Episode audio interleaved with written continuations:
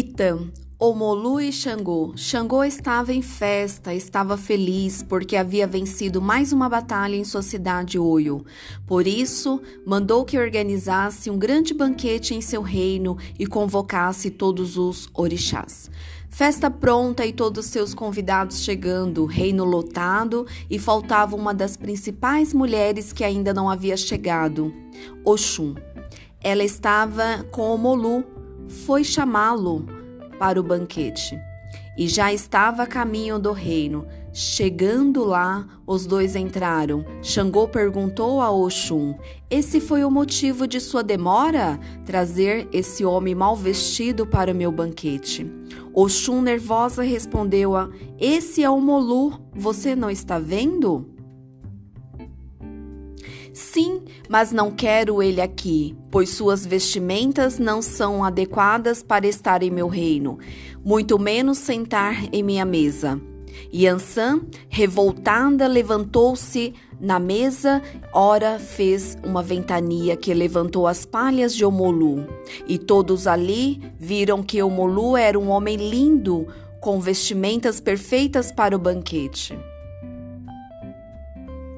Xangô sem chão, sem saber o que fazer, puxou uma de suas cadeiras de ouro e pediu para o Molu sentar. Mas o Molu estava completamente nervoso e de seus olhos caíam uma lágrima, pois se sentiu humilhado.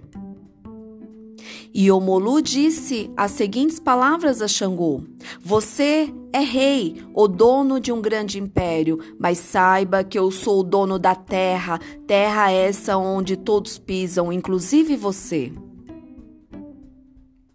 Estou me retirando de seu reino. Boa comemoração a todos. A festa aconteceu e todos foram embora, e Xangô, arrependido do que havia feito, resolveu se deitar.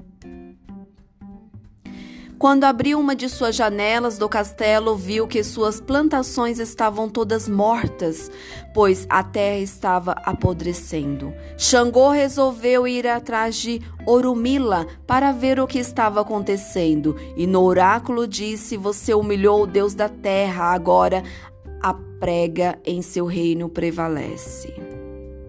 Completamente arrependido, sem saber o que fazer, Xangô resolveu ir atrás de Omolu e pedir perdão. Omolu, por ser um homem humilde, o abraçou e disse: Fique em paz, suas terras irão voltar ao normal. E Xangô foi embora aliviado pelo que tinha feito. Omolu resolveu fazer uma festa também e convidou todos os orixás, inclusive Xangô. Todos estavam já festejando a comemoração de Omolu quando Xangô apareceu. Entre, a casa é sua, se farte, comemore. Todos ficaram olhando para Xangô, se perguntando o que ele estava fazendo aqui. Ele não conseguiu ficar e foi embora, pois percebeu os olhares de todos. Sendo assim, todo ano se faz o grande banquete de Omolu, o chamado Olubagé onde todos os orixás participam, menos Xangô. Ele chega, mas não fica. Omolu e Xangô são, não são inimigos, como muitos dizem. Eles apenas se representam por esse acontecido.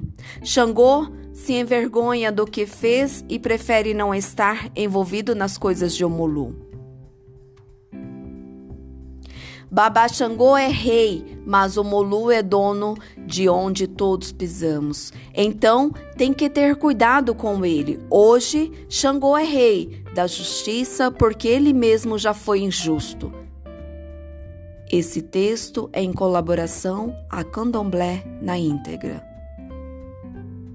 Salve!